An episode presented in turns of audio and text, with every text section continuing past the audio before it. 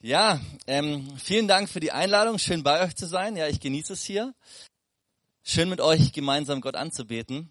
Ähm, ich möchte euch ähm, zu Beginn mal kurz erzählen. Und zwar, ich, äh, ich bin total begeistert immer gewesen von einem Mann, der hat mich ganz stark geprägt, als ich damals gläubig wurde oder damit ich überhaupt gläubig wurde. Und sein Name ist David Wilkerson. Ähm, David Wilkerson ist der Gründer von Teen Challenge. Teen Challenge ist so weltweit die größte Drogenhilfe für Jugendliche, für Teenies im Endeffekt. Ähm, und der hat ein Buch geschrieben, Das Kreuz und die Messerhelden. Das hat eine, weiß ich nicht, wahrscheinlich heute 100 Millionen Auflage oder so. Und ähm, er ist Redner überall auf der Welt gewesen hat wirklich viel für Gott bewegt und seine Geschichte und die Geschichte mit den Leuten, mit denen er gearbeitet hat, er ist nach New York oder die Gangs und hat da denen von Jesus erzählt und da haben sich Hunderte und Tausende bekehrt.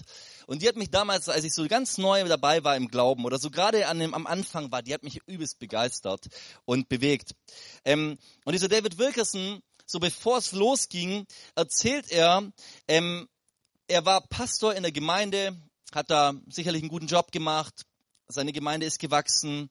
Ähm, und und er war ganz zufrieden soweit. Und irgendwann hat er er hat immer abends so zwei Stunden Fernsehen geschaut, ja zwei Stunden Fernsehen geschaut. Und dann war irgendwann der Tag, wo er gesagt hat, okay, ich ähm, ja ich will meine Zeit eigentlich anders nutzen. Und er hat so einen Deal mit Gott gemacht, hey ich ich gebe meinen Fernseher weg, ich stell den in die Zeitung. Und wenn nach einer halben Stunde sich jemand gemeldet hat, dann ist das für mich das Zeichen, der ist äh, es ist nicht gut, dass ich weiterhin Fernsehen schaue. Okay, er stellt das Ding ein bisschen halbherzig, sage ich mal in die Zeitung, ja, halbe Stunde ist jetzt nicht so lang. Ähm, seine Frau sagt auch, also das glaube ich nicht so ganz, dass du wirklich den Fernseher loswerden willst. Aber okay, gut. Er stellt es rein und tatsächlich, so ganz kurz bevor die halbe Stunde vorbei ist, meldet sich jemand und sein Fernseher ist weg.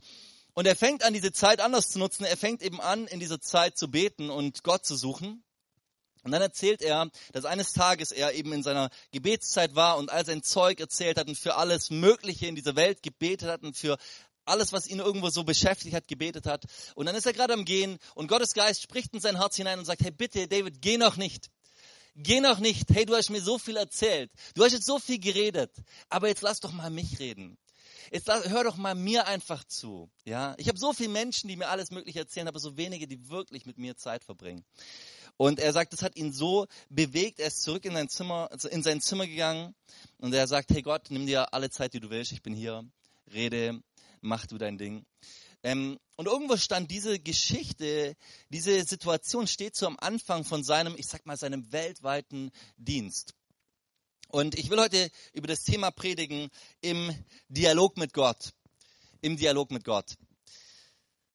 Und ich dachte mir, ich fange mal ganz vorne an.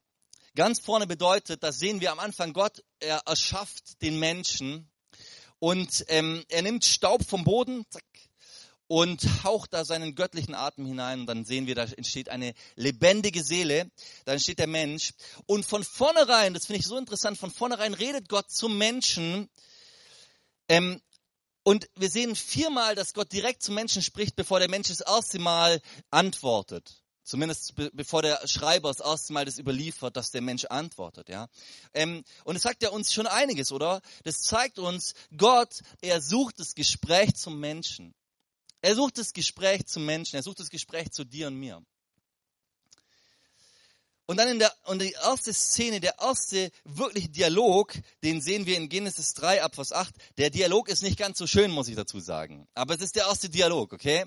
Ähm, und sie, Adam und Eva, sie hörten die Schritte Gottes des Herrn, der im Garten wandelte, als der Tag kühl war. Und der Mensch und seine Frau versteckten sich vor dem Angesicht Gottes des Herrn hinter den Bäumen des Gartens. Da rief Gott, der Herr, den Menschen und sprach, wo bist du? Und dann antwortet der Mensch, ja. Aber, ähm, also wir sehen hier eine Stelle, die finde ich unglaublich interessant. Gott, er geht spazieren in seinem Garten. Also man könnte auch sagen, er genießt irgendwo seine Schöpfung. Ja, ähm, diese Formulierung, als der Tag kühl war, das war so im alten Orient die Zeit, wo man rausgegangen ist. Das war die Zeit, wo man spazieren gegangen ist. Ja, die Zeit, wo man sich entspannt hat. Als der Tag kühl war, das will sagen, hey Gott, er genießt irgendwo seine Schöpfung. Er ist da unterwegs. Und wie selbstverständlich sucht er die Gemeinschaft zum Menschen. Sucht er den Dialog mit dem Menschen. Und so wie sich das anhört, das ich finde, es hört sich so an, als ob er das schon hundertmal gemacht hat. Als ob das wie so eine Art, fast schon so ein Ritual ist, er kommt und dann trifft er da den Menschen und dann genießen sie gemeinsam irgendwo Gottes Schöpfung. Und dann findet er den Menschen nicht und er ruft eben nach dem Menschen. Er ruft nach den Menschen und er ruft, wo bist du? Mensch, wo bist du? Und auch hier sehen wir wieder der, der Dialog, er geht klar von Gott aus, ja. Gott, er ruft, Gott, er, er, er kommt zum Menschen. Und wenn du dir so die Bibel anschaust, dann merkst du in der ganzen Bibel, das ist eigentlich immer, es geht eigentlich immer so durch, oder? Gott spricht, Gott ruft, ähm, Gott sendet seine Propheten, die zu Menschen sprechen. Gott droht sogar mal, ja, als die Menschen nicht so ganz auf sein Reden antworten. Gott tut Wunder. Schlussendlich, und da stehen wir jetzt kurz davor Weihnachten, ja, Gott, ähm, Gott kommt sogar auf unsere Ebene. Das Wort wurde Fleisch, das Wort wurde Mensch, ja. Gott, also Gottes Reden wird Mensch. Gott begegnet uns in Jesus. In Jesus redet Gott zu dir und zu mir. Und Gott sagt in Jesus auch total geniale Dinge, finde ich, oder? In Jesus sagt er eigentlich, hey, ich hab dich lieb. Hey, ich will dir vergeben. Hey, ich will dich annehmen. Ich will dir nah sein. Ich will dir, ich will mit dir auf deiner Ebene kommunizieren. Aber auf der anderen Seite, was für ein Aufwand. Gott wird Mensch. Ich meine, überleg mal. Da, da ist dieser Typ über 30 Jahre, geht er über diese Erde.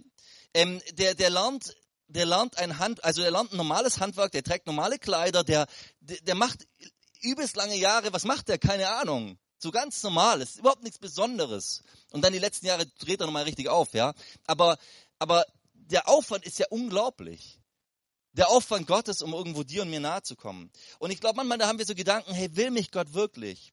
Ähm, hat Gott wirklich, will Gott wirklich zu mir reden? Irgendwie höre ich da nichts. Und, und all diese Gedanken, die uns so kommen, und ich glaube, diese ganzen Sachen, die zeigen uns, hey, Gott hat ein unglaubliches Bedürfnis, einen Wunsch, mit dir und mit mir in Dialog zu treten. Gott wünscht sich den Dialog zu uns. So, ich gehe mal weiter. Zwei Kapitel weiter sehen wir Henoch. Und Henoch, da heißt es, und Henoch wandelte mit Gott und er war nicht mehr, denn Gott hatte ihn hinweggenommen. So, hier sehen wir wieder das Wort wandeln. Hey, das Wort wandeln ist ein schönes Wort, oder? Wir sehen hier wieder das Wort wandeln. Vorher ist Gott durch seinen Garten gewandelt. Und dieses mit Gott, mit Gott wandeln, das ist eine Formulierung in der Bibel, die zeigt immer, hey, dass da jemand dicke mit Gott ist, ja. Dieser Henoch, er war dicke mit Gott. Er hatte den alltäglichen, vertrauten Umgang mit Gott. Er stand unmittelbar in Verbindung zu Gott. Er war mit den Plänen und den Absichten Gottes vertraut. Also wenn ich an Gott und Henoch denke, dann denke ich so ein bisschen an Winnetou und Old Shatterhand. Oder äh, Frodo und Samwise Gamgee, okay? So Gott und Henoch, so war irgendwo diese Ebene. Ähm, dieser Henoch erkannte Gott, das war sein Homie, das war sein, sein Freund, das war sein, sein Begleiter, der kannte seine Stimme, der kannte die Meinung Gottes, der, der war einfach nah dran, ja. So, meine Frau, ähm, wir waren vor einer Weile mal beide krank. Ja, also ich fand schön, sie nicht so, aber wir waren beide krank daheim. Ich stehe morgens auf. Wir hatten abends so eine Serie geschaut. Ich stehe morgens auf. Ich ähm, ich laufe zum Fernseher. Ich dachte mir, wow, wir sind beide krank, genial. Wir schauen die Serie natürlich weiter. Ja, ich mache das Ding an. Meine Frau kommt so bisschen verpennt aus dem Schlafzimmer. Ich sage, hey Schatz, schau, äh, lass uns die Serie weiter anschauen. Und sie sagt, Simon, geht's noch oder was? Ich schau doch nicht morgens so eine Serie. Und sie ärgert sich ein bisschen. Und wisst ihr, ich dachte mir so, ich hätte es eigentlich wissen müssen. Weil ich wusste ganz genau, meine Frau hasst sowas, okay? Die schaut abends eine Serie vielleicht mal an, aber das gefällt ihr gar nicht, so morgens so in den Tag zu starten, ja? Aber weil ich sie kenne, hätte ich es eigentlich besser wissen müssen. Okay, weil ich sie kenne, hat sie Grund äh, wütend zu sein und Grund sich zu ärgern, weil sie weiß, eigentlich hätte ich wissen müssen, sie mag es nicht. Ja, und ich glaube, sowas eben, so ist es eben immer, wenn man, wenn man jemand anderen gut kennt. Man kennt auch seine Position zu Dingen, man kennt seine Meinung, man weiß, wie er über Dinge denkt. Und Henoch erkannte Gott. Und ich glaube, diese Vertrautheit, diese Vertrautheit ist eigentlich ein typisches Merkmal durch die ganze Bibel hindurch für bedeutende Personen, die wir darin sehen oder? Dieses Merkmal der Vertrautheit mit Gott, dieses Nahesein mit Gott. Bei Noah sehen wir das später auch. Da heißt es, Noah, ein gerechter Mann, war untadelig unter seinen Zeitgenossen. Noah wandelte mit Gott. Auch hier wieder, wie bei Henoch. Noah wandelte mit Gott. Oder später sehen wir, dass Gott zu Abraham redet und er sagt, ich bin Gott der Allmächtige, wandle vor mir und sei untadelig. Wandle vor mir. Zu David. David sagt in, im Psalm 56, damit ich wandle vor dem Angesicht Gottes im Licht des Lebens. Deshalb hat Gott meine Seele gerettet, damit ich wandle vor dem Angesicht Gottes im Licht des Lebens. Und hey, das ist eigentlich Gottes Ziel, dass wir vor seinem Angesicht wandeln im Licht des Lebens. Wandeln mit Gott. Und dann noch eine Stelle, Gott sagt zu Israel, und ich will in eurer Mitte wandeln und euer Gott sein und ihr sollt mein Volk sein. Ja. 3. Mose 26, 12. Ich will dich fragen heute, bist du vertraut mit Gott? Bist du vertraut mit Gott? Kennst du ihn wirklich? Ist er dein bester Freund? Und das ist die große Frage. Und ich glaube, das ist, was am Schluss einen Christen ausmacht. Ja.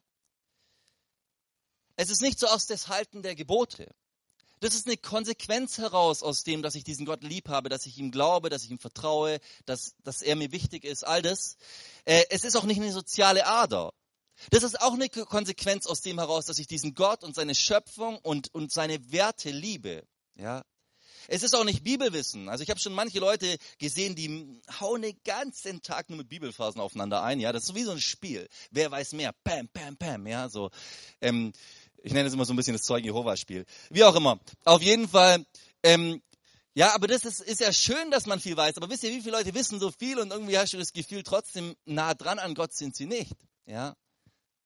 Es sind auch nicht bestimmte Leistungen, die wir irgendwo erbringen, die uns vor diesem Gott irgendwo, ja, das wissen wir ja, die, die irgendwo vor Gott was, was, ähm, was zählen, sondern es ist, dass wir in diesem Dialog, im Dialog mit diesem Gott stehen. Dass unser Alltag und unsere Freizeit voll ist mit Gott, voll ist mit Austausch mit Gott, voll ist mit, den, mit Gedanken an Gott, mit, mit Hineinnehmen Gottes in meine Situationen.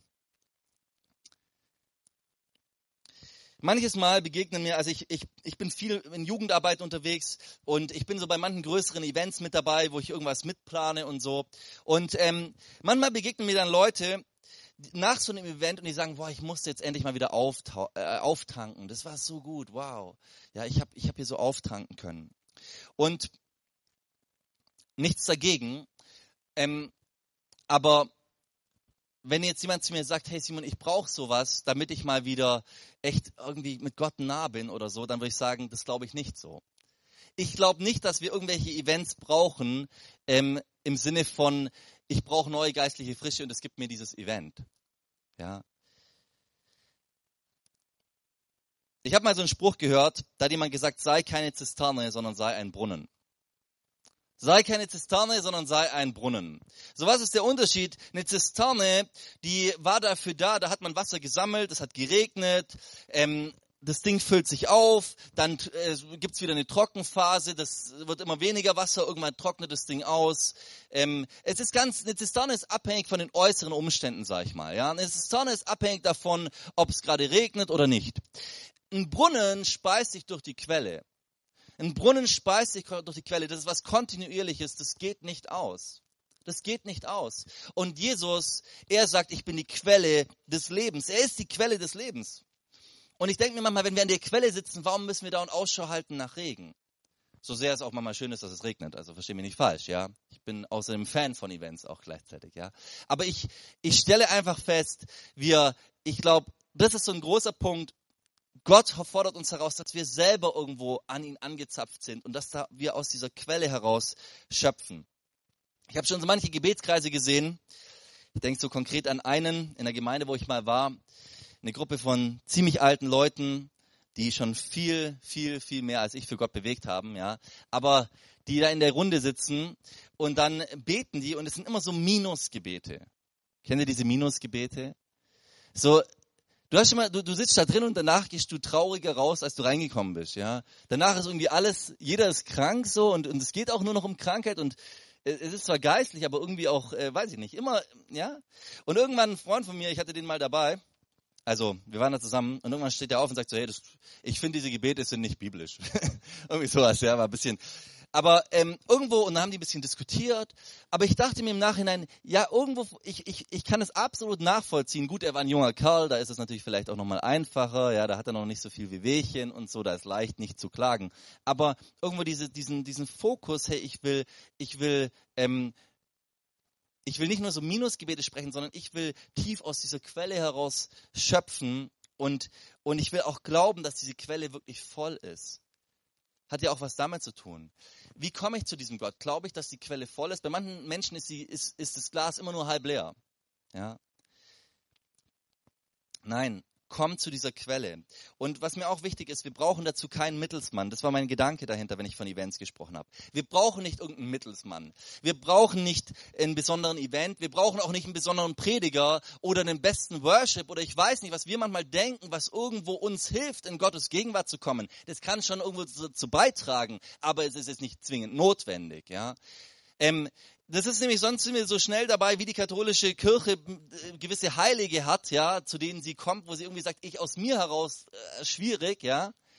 Ich brauche da einen Mittler, ich brauche da jemanden, der mir noch irgendwo beisteht dabei. Hey, du brauchst jemanden, der dir beisteht. Gott lädt dich ein, persönlich in Dialog zu ihm zu treten. Ich will uns mal ein paar praktische Gedanken dazu mitgeben, die mir einfach da auffallen, wenn wir über das Thema im Dialog mit Gott sprechen. Das erste, Unsere Arbeitszeit für Gott darf nicht unsere Zeit mit Gott ersetzen. Okay? Also unsere Arbeitszeit für Gott darf nicht unsere Zeit mit Gott ersetzen. Ich habe da so eine typische Filmszene vor Augen. Ähm, eine Frau, sie verlässt ihren Mann und sie sagt, du bist nie zu Hause äh, und ich gehe jetzt, ich habe die Schnauze voll. Und der Mann sagt, hey, habe ich nicht alles für dich und für die Familie gegeben? Habe ich mich nicht unglaublich investiert? Ich habe alles Mögliche aufgegeben. Und die Frau sagt, ja, aber hey, ich will doch gar nicht dein Geld, sondern ich will dich. Ich wollte nie dein Geld, sondern ich will dich. Kannst du auch in allen möglichen christlichen Ehebüchern lesen. So diese Situation, dass der Mann ein bisschen, also dass sie lieber am Schluss ein bisschen weniger hatten und dann trotzdem glücklicher waren und so. Die Situation. Ähm, aber aber dieser Gedanke, ich glaube, wo wir wirklich immer wieder als Christen zu nagen haben, gerade in unserer Zeit, die auch sehr schnelllebig ist, die auch unglaublich, ja, uns da schon auch herausfordert, ich glaube, wir müssen uns wirklich ganz bewusst Zeit nehmen für Gott. Ja. Zeit nehmen, in seine Gegenwart zu kommen. Und das ist das größte Geschenk, das wir ihm machen können. Das ist das, woraus wir schöpfen können. Alles andere, woraus wir schöpfen, wird nicht zu diesem, wird nicht zu einem wirklichen Erfolg führen. Aber wenn wir aus der Quelle heraus schöpfen, dann können wir auch Dinge mit diesem Gott erleben. Nimm dir Zeit für Gott. Und lass, wie gesagt, die Arbeit, deine Arbeitszeit für Gott nicht die, Arbeit, nicht die Zeit mit Gott ersetzen.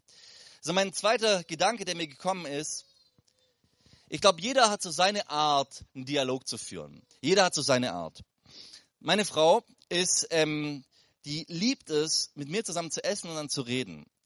Ich kann dir sagen, ich verstehe nie, wie das funktionieren soll. Entweder man isst oder man redet. Man isst oder man redet. Wie, beides ist, finde ich, schwierig. Ja, ich esse, dann sagt die zu mir, Simon, du, du konzentrierst dich gar nicht auf mich. Okay, dann, aber jetzt lässt Essen kalt werden. Hä? Also irgendwie ist es schwierig, okay? Funktioniert bei mir nicht so. Ähm, diese, aber, aber das ist ihr wichtig.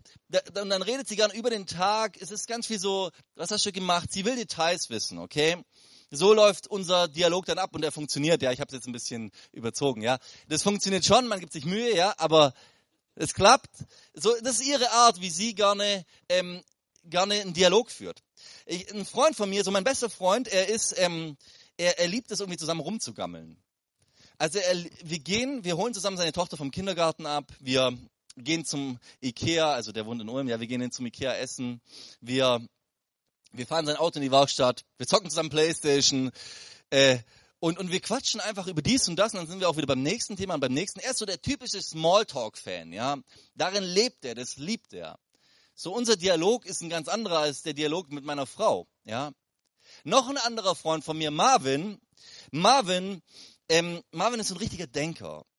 Marvin ist so ein richtiger, tiefgründiger Denker. Wenn ich mit dem zusammensitze, da weiß ich, danach habe ich die übelsten großen Wahrheiten so in meinem Kopf. Ja, Es ist unglaublich, was der Karl so denkt. Ja, Und, ähm, und wenn ich mit Marvin so dran sitze, wisst ihr, wir, wir setzen uns meistens abends zusammen hin mit einem Glas Wein und es läuft dann so ab, er redet zehn Minuten, ich trinke, ich höre, ich, ich,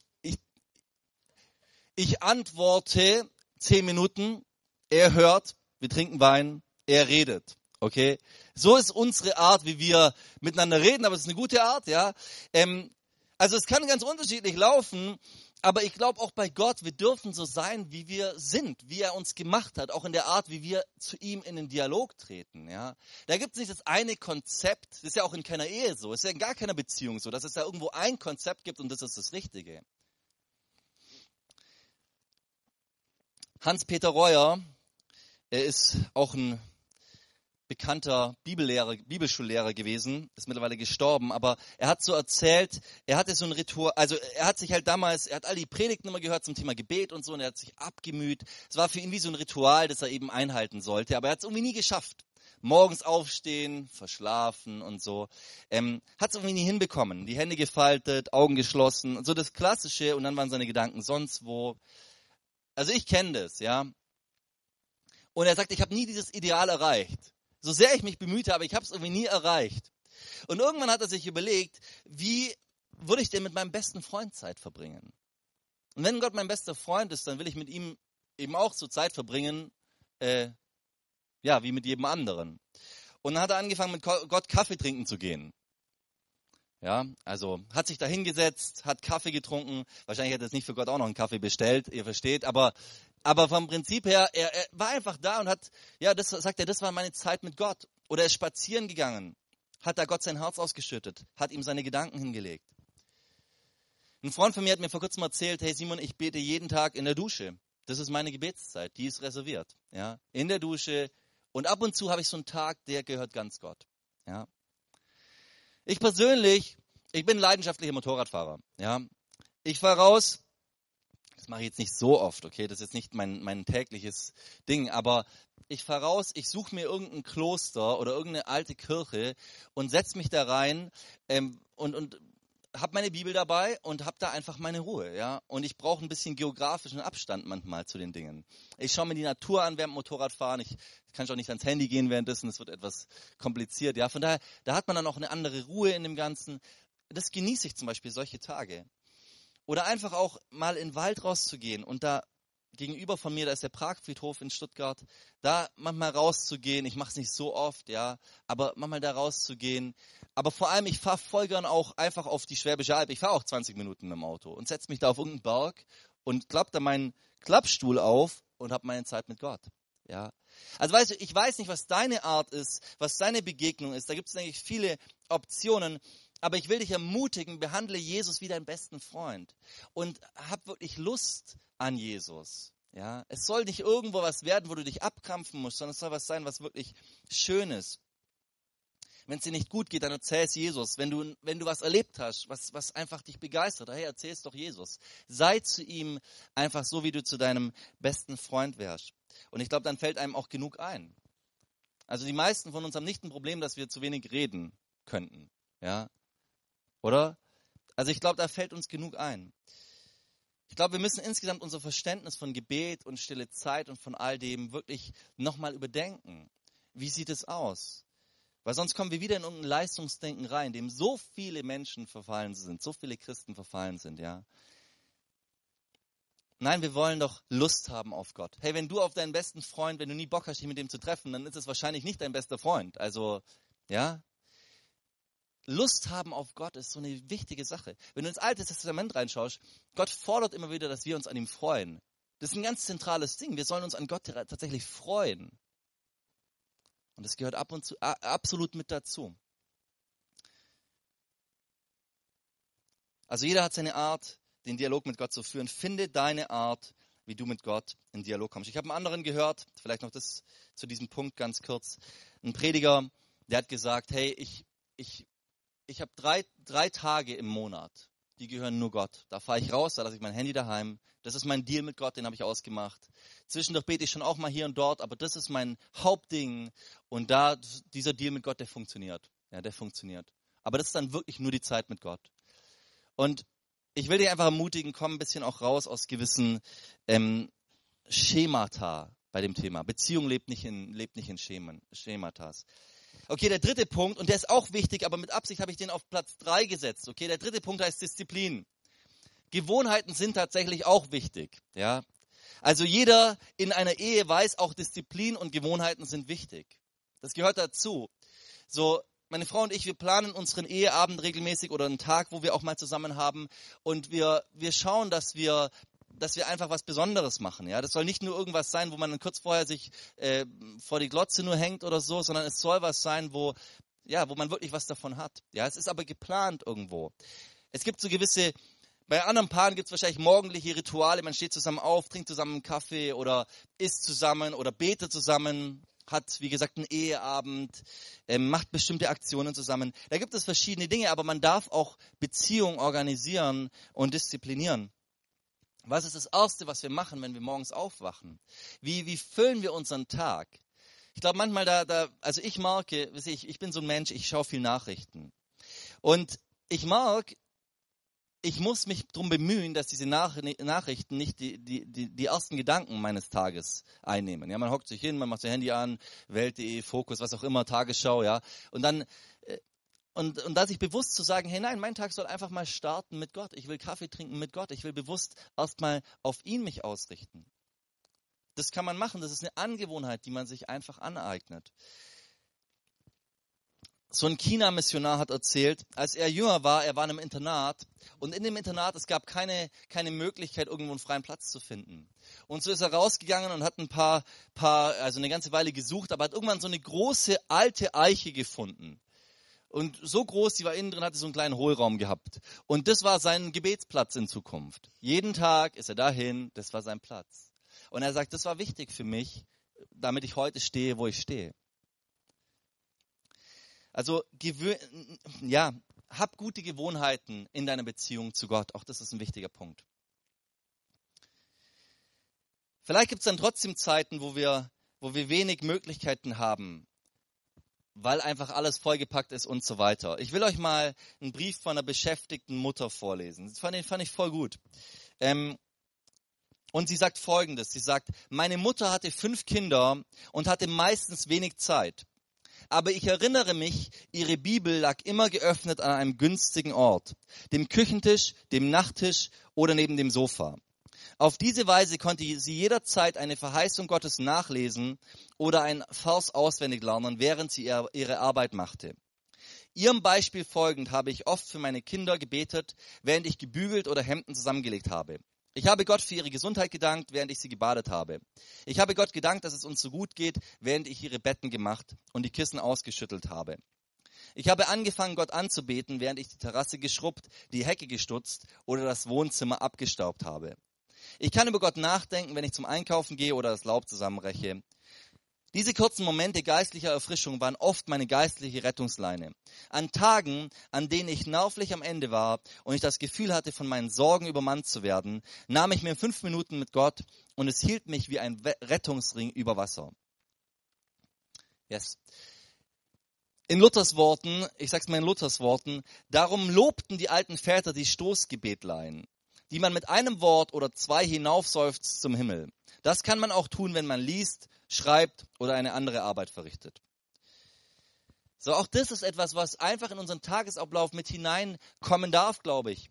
Und dann noch ein Zitat von John Charles Riley oder Ryle. Vergessen Sie nie, Ihre Anbetung am Morgen und Abend durch eine endlose Kette von kurzen Stoßgebeten während des Tages miteinander zu verbinden. Wow. Okay.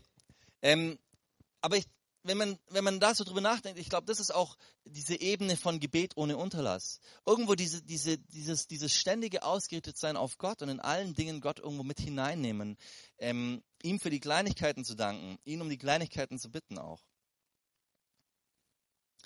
Ich will noch einen letzten Punkt uns mitgeben. Ähm, was kann den Dialog zu Gott stören? Wir gehen nochmal zurück zu dieser ersten Stelle. Gott, er erschafft den Menschen, er sucht ihn, er ruft ihn, aber gleichzeitig wissen wir auch, er weiß ja eigentlich, dass der Mensch Mist gebaut hat. Also es ist ja nicht so, als ob er ihn ruft und denkt, oh, und, und plötzlich merkt, oh nein, was haben die gemacht? Oh, wie, kann das, wie konnte das jetzt passieren? Er wusste, als er sie gesucht hat, wusste er schon, was sie gemacht haben. Wusste er schon, warum sie sich verstecken. Das war alles klar. Aber Gott sucht den Menschen trotzdem und der Mensch, er versteckt sich. Und das, was, was uns hindern kann, in Gottes Gegenwart zu kommen, das ist Sünde. das ist ein, ähm, ein Übertreten der Regeln Gottes. Und das stört oder zerstört sogar am Schluss, kann sogar am Schluss den Dialog mit Gott zerstören. Und das Erste, was ich glaube, was passiert und was ich auch immer wieder feststelle bei Menschen, erstmal zieht der Mensch sich zurück. Ja, so ich mache etwas, wo ich eigentlich weiß, es ist nicht wie Gott es will, und ich und ich und ich habe ein schlechtes Gewissen. Ja, ich ziehe mich zurück, ich verstecke mich im Endeffekt, fühle mich vielleicht weniger würdig und sonst was. So hier in dieser Stelle ist es zuerst mal der Mensch, der irgendwo diesen Dialog mit Gott ausweicht. Ja, aber das Zweite ist natürlich dann auch, Gott er zieht sich zurück in dieser Stelle. Er in dieser Stelle verstößt er sogar den Menschen, ja. Wir heute, wir können, wir haben, wir haben eine unglaubliche Chance und zwar in Jesus ist Gott neu auf uns zugegangen. Ja, in Jesus ist dieser Gott neu auf uns zugegangen. Damals ja, dieser Dialog wurde gestört und ähm, in der in der Zukunft war es schon schwierig, diesen Gott wirklich den Dialog zu führen. Ja, das war also Gott hat den Dialog zum Menschen geführt, aber es war schon sehr, sehr eingeschränkt, okay? Aber in Jesus ist, ist Gott neu auf uns zugegangen. Und deshalb will ich uns so einladen, dass wir Dinge in unserem Leben rausschmeißen, die irgendwie diesen Dialog zu Gott stören. Ja, lass uns die Dinge rausschmeißen. Lass uns schauen, wo sind Dinge, die irgendwo nicht dazu passen. Und dann dürfen wir sie weghauen. Lass uns die Dinge klären. Und lass uns auch gleichzeitig wissen, Gott ist jemand, der gerne vergibt. Gott ist jemand, der gerne vergibt. Und bei ihm heißt vergeben wirklich vergeben und vergessen. Das ist so gut, oder? Bei ihm heißt vergeben, bei ihm heißt es vergeben und vergessen. Und wir müssen uns nicht mehr verstecken. Manchmal haben wir auch noch ein schlechtes Gewissen, obwohl schon alles vor Gott geklärt ist, obwohl wir es ihm hingelegt haben mit ehrlichem Herzen. Ja? Hey, lasst uns auch nicht da immer, immer an dem, an dem Alten hängen, sondern wir wollen weitergehen. Und weiterhin auch mit Glauben beten, mit, mit der Erwartung beten, ja, Gott hört mich, mit der Erwartung beten, ja, Gott gibt gerne. Ich will noch eine Geschichte zum Abschluss erzählen, die mich zu dem ganzen Thema wirklich nochmal begeistert hat. Ich lade das Lobpreisteam schon mal nach vorne ein. Ähm, ich weiß nicht, wer von euch diesen Film von Mel Gibson gesehen hat. Ähm, da ist ein Mann, also der kam jetzt ganz neu raus, dieser Film, Hacksaw Rich. Da ist ein Mann, sein Name ist Desmond Dawes. Desmond Dawes ähm,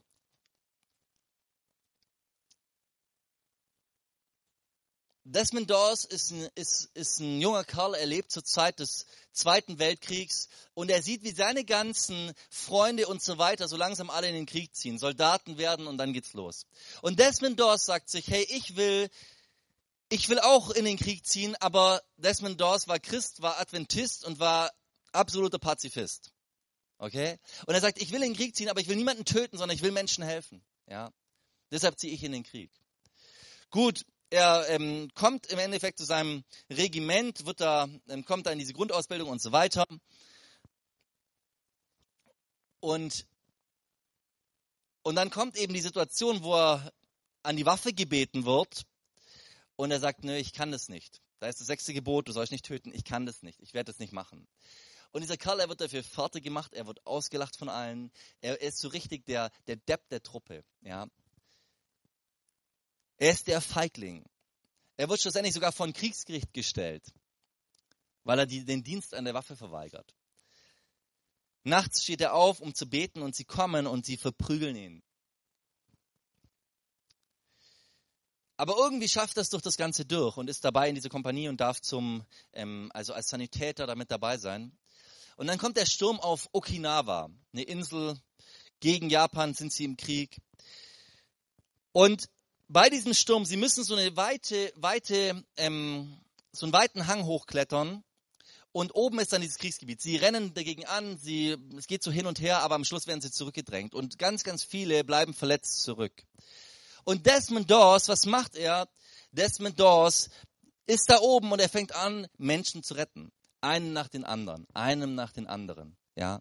Und er, und er schleift die Leute so zurück und du siehst in dem Film, wie er sagt, Gott schenkt mir noch einen. Nur noch einen. Gib mir noch Kraft für einen. Und er geht wieder los und holt nochmal ein und halt nochmal ein. Und dann fragen die, hey, was ist passiert? Er seilt die Leute halt so ab und die, die Verantwortlichen, die fragen, hey, was ist hier los? Woher kommen die ganzen Leute? Und dann sagt einer so, der Feigling, der Feigling des Mentors. Der Feigling des Mentors. Er holt all die Leute raus, ja. Und ähm, Und am nächsten Tag geht's wieder los. Sie müssen wieder stürmen und so weiter. Und dieser Ober, Oberbefehlshaber, der sagt, ähm, Desmond, hey, wir brauchen dich unbedingt dabei. Wir wollen unbedingt, dass du dabei bist. Ohne dich werden wir nicht stürmen, ja. Das geht nicht. Und Desmond war Adventist. Und es bedeutet, es war leider Samstag. Eigentlich gibt's da nichts mit Stürmen, okay? Da ist nämlich Sabbat, Sabbatruhe, ja. Okay. Und er sagt, hey, wir brauchen nicht unbedingt. Und Desmond sagt, okay, gut, aber dann gib mir noch, gib mir noch Zeit. Ich, ich muss zumindest noch beten und meine Bibel lesen. Alle warten auf Desmond Dawes, weil Desmond Dawes noch Bibel lesen muss, ja. Okay, dann kommt der Anruf von dem Kommandanten, was ist los, stürmt endlich. Und er sagt, wir können noch nicht. Wir müssen noch auf Desmond Dawes warten. Hä, wer ist Desmond Dawes? Ja. Dieser Typ hat die Medal of Honor bekommen, schlussendlich. Er ist noch verletzt worden im Krieg. Ähm, also man sagt, dass er, er selber sagt 50, die anderen sagen, er hat 100 Leute gerettet in, dieser, in dem Ganzen, hat 100 Leute rausgeholt. Aber ich dachte mir so, alles nur, weil ein Mensch sich entschieden hat, Gott ernst zu nehmen und ihn zu suchen, ja, und im Dialog mit diesem Gott zu stehen und aus diesem Dialog heraus gute Schritte zu gehen und das Richtige zu tun und seinen Platz einzunehmen in dieser Welt. Wisst ihr, mich begeistert auch, dass gerade ähm, in Amerika auch so ein Pazifist äh, in diesem Film mitspielt. Das ist ja auch irgendwo eine Message, oder? So ein Typ, der, der tatsächlich da seinen Platz einnimmt. Ich lade uns ein, dass wir gemeinsam aufstehen. Gott erlädt uns ein, vor seinem Angesicht zu wandeln und aus seiner Kraft heraus diese Welt zu verändern. Aus seiner Kraft heraus unseren Platz einzunehmen. Und ich will mal fragen, lass mal die Augen schließen. Ich mag das immer so ein bisschen, dass wir noch Entscheidungen irgendwo treffen können, ja. Ähm, Wer ist hier, der sagt, hey, ich merke, mein, äh, ich muss ganz neu mit diesem, Gott, äh, mit diesem Gott in Dialog treten. Mein Dialog mit Gott ist nicht so gut, wie ich mir das eigentlich wünsche und wie es eigentlich sein sollte und wie Gott sich das vielleicht auch wünscht. Wenn du hier bist, darfst du dich mal melden. Ja. Vielen Dank. Ich will noch eine zweite Frage stellen. Wer ist hier, der merkt, hey, ich, mein Dialog mit Gott, er ist auch nicht so gut, weil ich einfach ein paar Dinge noch nicht bereinigt habe. Und ich habe heute, ich merke heute, das sind Dinge, die eigentlich von diesem Dialog abhalten. Und ganz bewusst will ich auch jetzt vor Gott diese Sachen hinlegen und ihm sagen, hey, hier bin ich, nimm du das weg und ich, und ja, vergib mir da oder, oder heil du mich da vielleicht auch, ja, dass ich wieder neu in deine Gegenwart treten kann. Gibt es auch jemand, der merkt, hey, ich muss heute auch irgendwo Reinigung haben? Dann darfst du dich auch mal melden. Ja, vielen Dank. Herr Jesus, danke, dass wir eingeladen sind von dir, Herr. Du hast alles gegeben, um uns zu erreichen. Du hast alles gegeben, um uns nahe zu sein, Herr. Was für ein Vorrecht, dass wir dir, dem lebendigen Gott, nachfolgen dürfen, Herr. Du hast uns gerufen und berufen, Herr. Und ich will beten für jeden Einzelnen von uns, dass wir Menschen sind, die ganz tief aus dieser Beziehung zu dir heraus leben. Herr, lass es unsere Grundlage sein. Segne uns in diesem Punkt, Herr. Helf uns, dass wir immer wieder neu wirklich Zugänge auch zu dir finden, Herr. Ich will beten für die Beziehung zu dir bei jedem Einzelnen von uns, dass wir darin stark sind und daraus wirklich unsere Kraft schöpfen, Herr. Halleluja. Und danke, dass du für uns bist, Herr, und dass du auf unserer Seite stehst. Wir wollen jetzt einfach auch noch im Lobpreis uns, ja, unser Herz Gott öffnen und, und, und du kannst mir ganz bewusst auch mal die Dinge sagen, die dir vielleicht gerade auf dem Herzen waren, als du dich gemeldet hast. Oder vielleicht hast du dich auch nicht gemeldet, aber, aber du magst, hey, diese, diese Nähe zu Gott, ja, die will ich jetzt suchen, da will ich jetzt eintreten. Dann lade ich dich ein, dass wir jetzt gemeinsam in dieser Anbetungszeit nochmal uns ausrichten und sagen, Gott, hey, daraus, da will ich, da will ich sein, nah an deinem Herzen.